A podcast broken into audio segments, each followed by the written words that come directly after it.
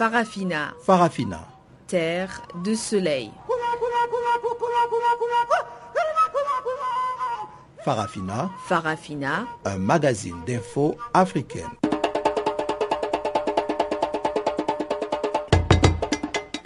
Présentation Pamela Kumba.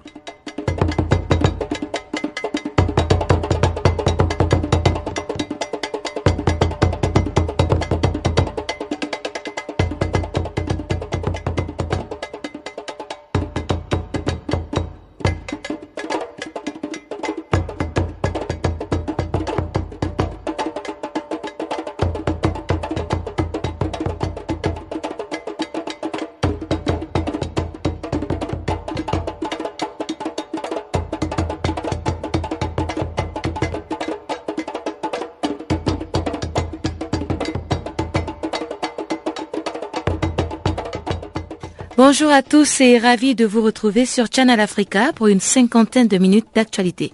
Siso Machero est à la technique.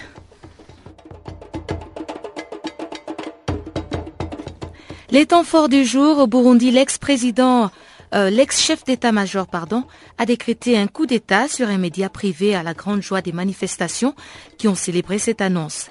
Et puis en Afrique du Sud, l'opération Fiela a permis l'interpellation de beaucoup d'étrangers sans papier.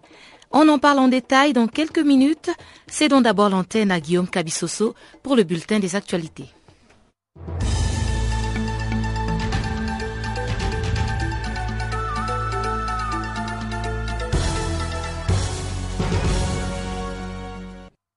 Bonjour. La situation politique reste confuse en ce moment au Burundi où on assiste à une véritable guerre des communiqués.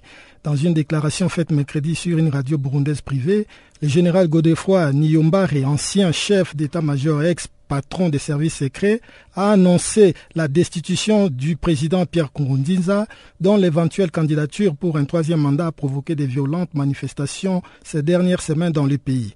Pour sa part, la présidence burundaise a répliqué sur son compte Facebook que cette tentative de coup d'État a été déjouée et que les gens qui ont lu les communiqués des coups d'État sont recherchés par les forces de défense et de sécurité afin qu'ils soient traduits en justice. Réunis en Tanzanie depuis ce matin pour tenter justement de trouver une issue à la crise burundaise, la communauté d'Afrique de l'Est a condamné ces coups d'État au Burundi et a appelé à un retour à l'ordre constitutionnel. Selon des sources en Tanzanie, ce sommet de Dar es Salaam n'aurait duré que quelques minutes et on annonce que le président Pierre Kourouziza serait déjà en route pour Bujumbura alors que la fermeture des frontières a été ordonnée par le général Godefroy Niyombari. Au Mali, des cadres d'Equidal veulent la signature de l'accord de paix. Les ministres français et algériens des Affaires étrangères, Laurent Fabius et Rantanem Lamara, ont appelé mardi à Alger toutes les parties à signer vendredi l'accord paraffé le 1er mars dans la capitale algérienne par le camp gouvernemental malien, mais pas par la rébellion à dominante Touareg. À deux jours de la date de la signature de cet accord intermalien de paix, des ressortissants d'Equidal à Bamako ont aussi appelé la coordination des mouvements de la Zawad à paraffer cet accord.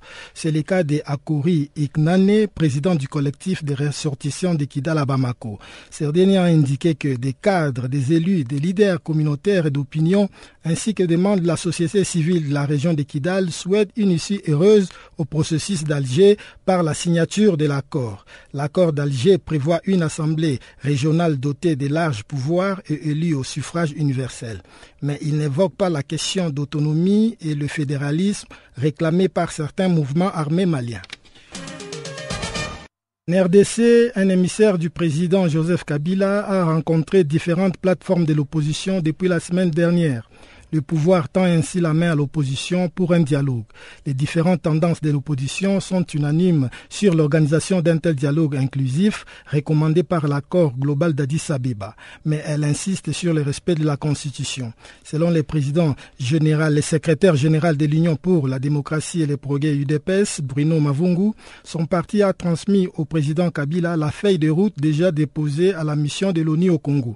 Pour leur part, L'Union pour la nation congolaise et le mouvement de libération du Congo disent attendre du chef de l'État son point de vue sur la contre-proposition transmise à la commission électorale indépendante par l'opposition au lendemain de la publication du calendrier électoral global.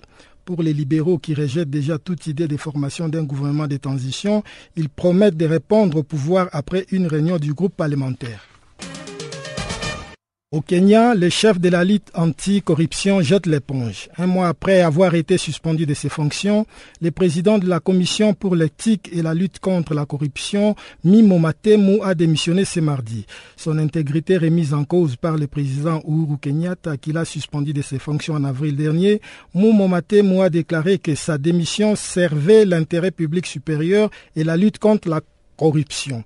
Dans sa lettre de démission, il écrit notamment J'ai pris cette décision de manière réfléchie dans le seul objectif de subordonner mes droits et intérêts personnels à l'intérêt général supérieur et à la lutte contre la corruption.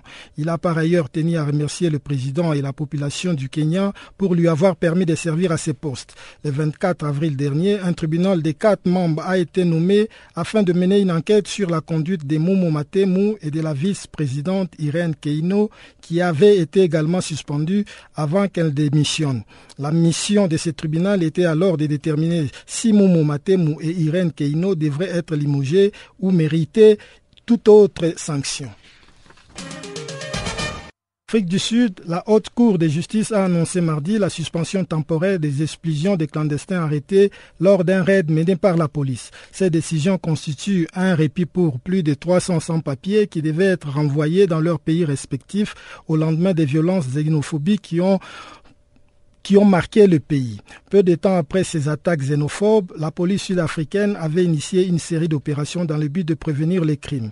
Au bout de ces raids policiers, près de 300 ressortissants issus des pays d'Afrique subsaharienne vivant illégalement dans le pays ont été arrêtés.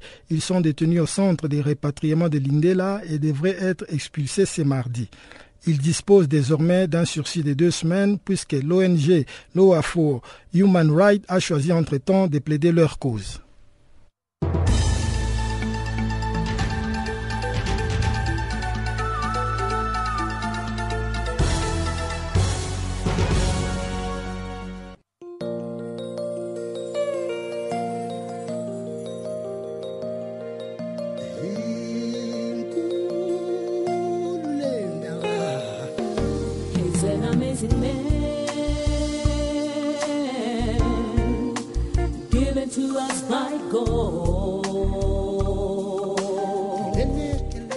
Channel Africa, la voix de la renaissance africaine.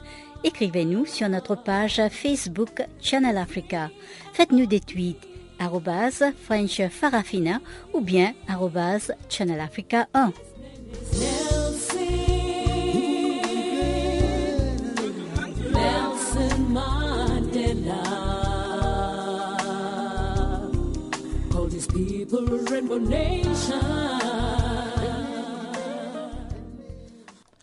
Bonjour à tous ceux qui viennent de se connecter. Je l'annonçais dans les titres.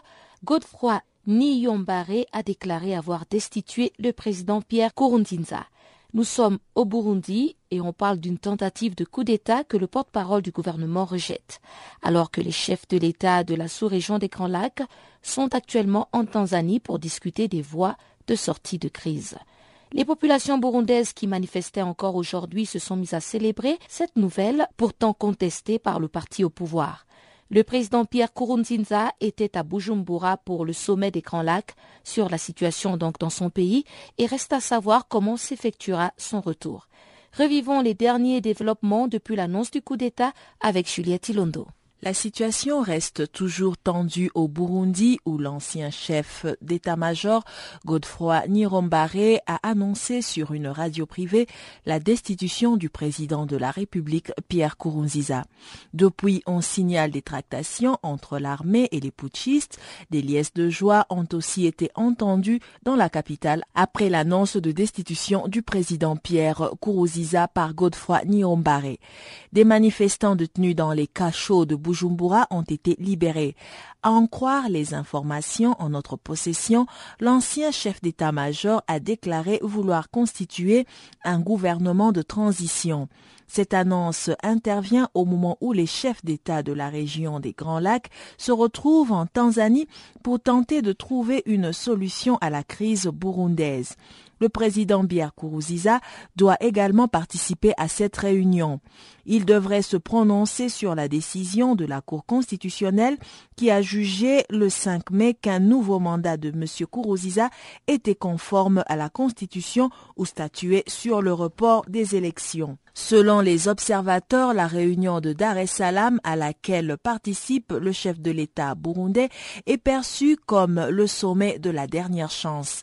Il faut dire que cela fait près de deux semaines que des manifestants sont descendus dans les rues pour dire non à un troisième mandat de Pierre Kourouziza. Ce mardi, quelques milliers de personnes ont défilé dans les quartiers de Bujumbura sans pouvoir rejoindre le centre-ville. De nombreuses femmes et jeunes étaient dans les cortèges. Dans plusieurs quartiers, la police est intervenue pour disperser les anti-troisième mandat à coups de gaz lacrymogène. Mais à Bouterere, un quartier nord de la capitale, la situation a tourné à la confrontation avec à nouveau au moins un mort et des blessés après une première manifestation dispersée et des centaines de manifestants furieux qui dénoncent une nouvelle tuerie commise par la police. Ils décident de brûler, de fumer, comme ils disent, des permanences du parti au pouvoir, le CNDD-FDD. L'une d'elles se trouve non loin du domicile d'un commissaire de police accusé par les manifestants d'atrocités. Dans la plupart des autres quartiers, les marches de protestation sont restées pacifiques. Dans ces quartiers, les jeunes contestataires préfèrent tenter de négocier le droit de manifester en centre-ville, mais en vain.